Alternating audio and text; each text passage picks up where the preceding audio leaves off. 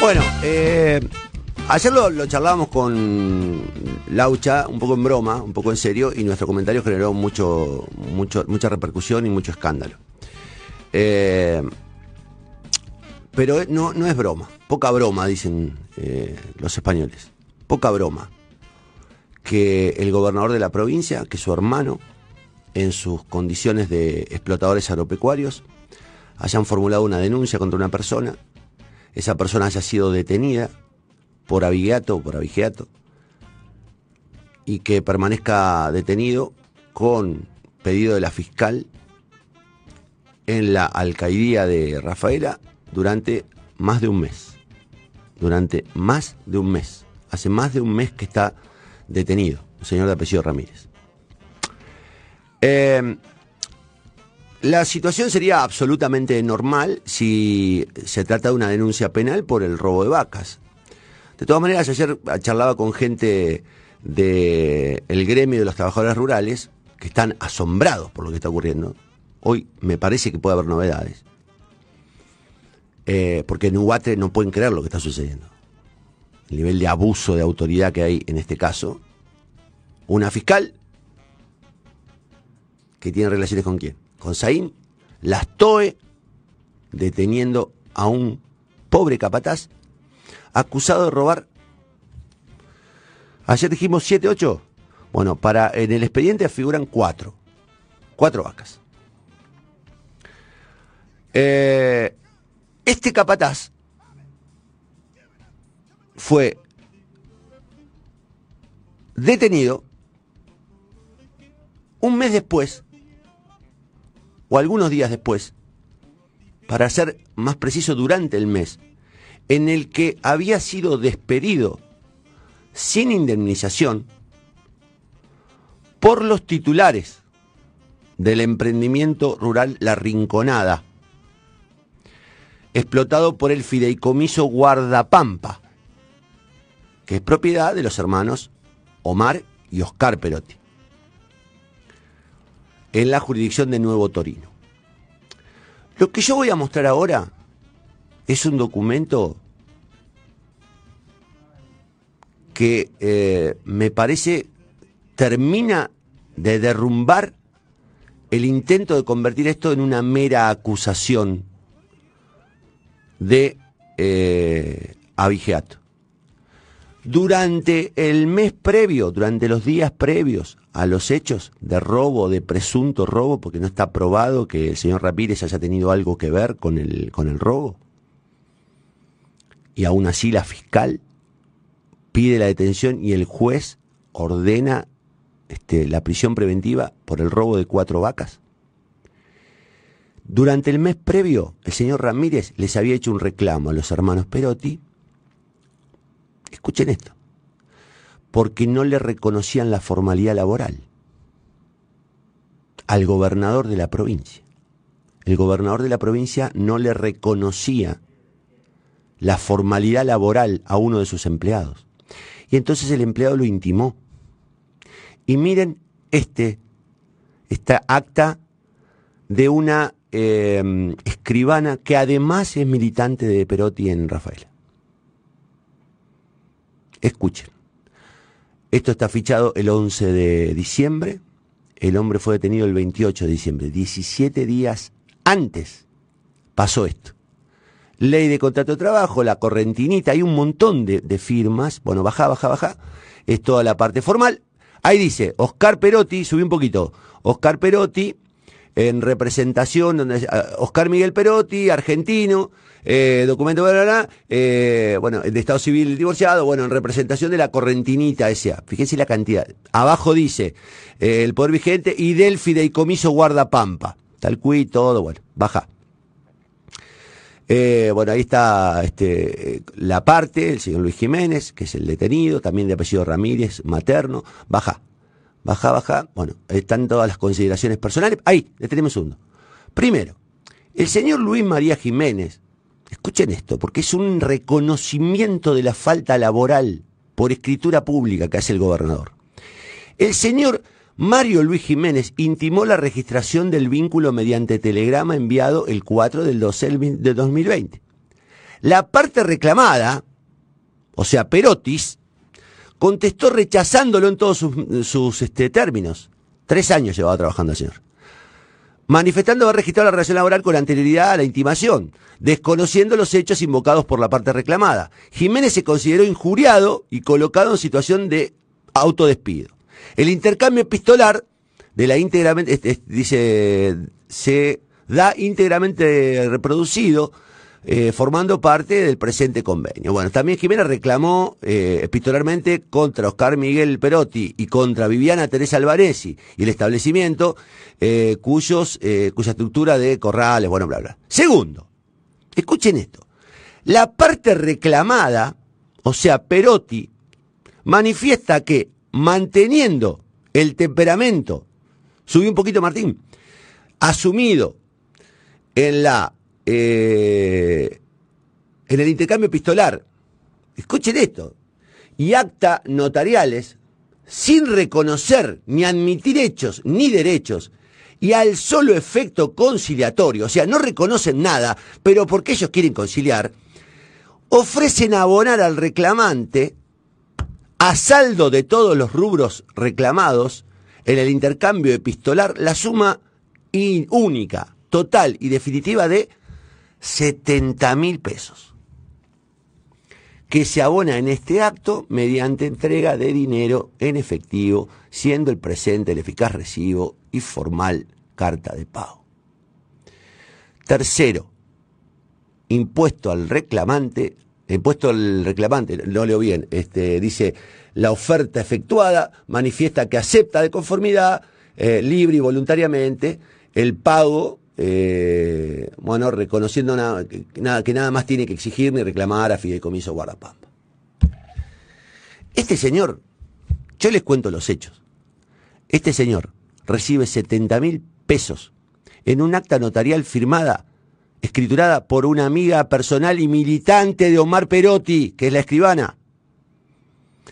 Vamos a decir que este señor, Jiménez Ramírez, tiene formación elemental. Y se enfrentó a una escribana y a este, un titular de, un fideicomiso como es Oscar este, Perotti, socio de su hermano Omar. Y le dan 70 mil pesos y le hacen firmar esto. Ahí se supone que queda resuelto el conflicto.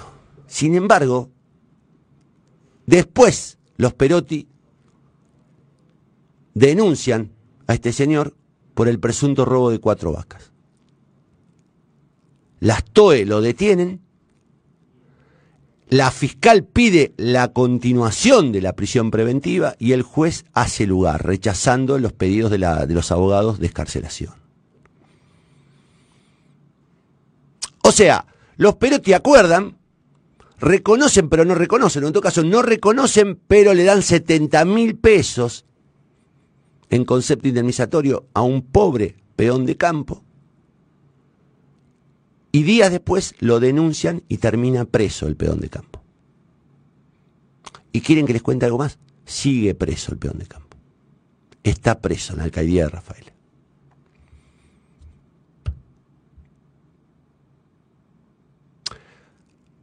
Es escandaloso por donde lo vean.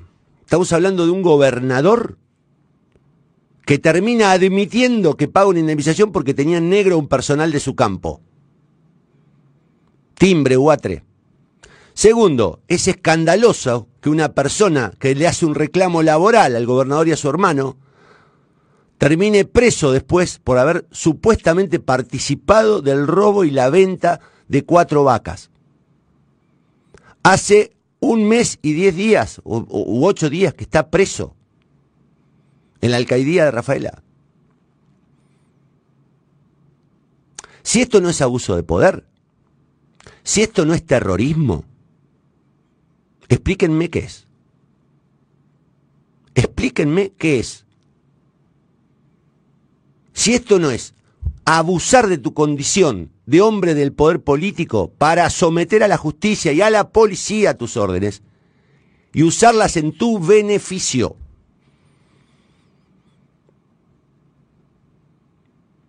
¿Quieren que les diga algo más? Digamos, ¿qué es lo que leo yo? Ah, ¿me sacaste 70 mil mangos? Bueno, ahora te voy a acusar y te voy a este, mandar preso porque me, te voy a denunciar que me robaste cuatro vacas.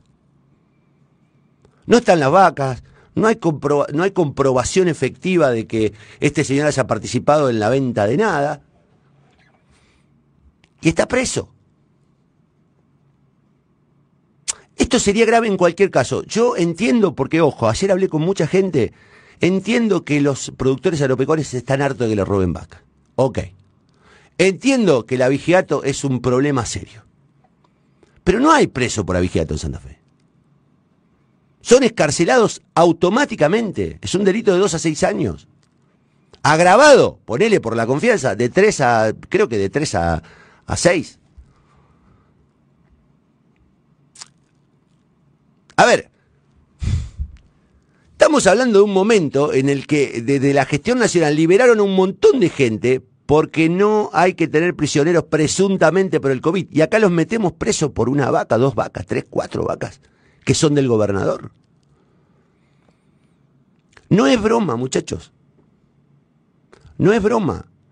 Estas son las acciones efectivas del ministro Zain que mandó las TOE para detener. Es incapaz de hacer un operativo en Rosario para detener a un solo ejecutor, pero es muy efectivo para detener a un pobre capataz en conflicto laboral con el gobernador, que después lo termina denunciando por, por, robo de vacas. Muchachos, está preso este tipo. Ayer hablé con Carlos del Frade, se lo comuniqué a varios diputados. Es imperioso que alguien reclame políticamente la libertad de este señor.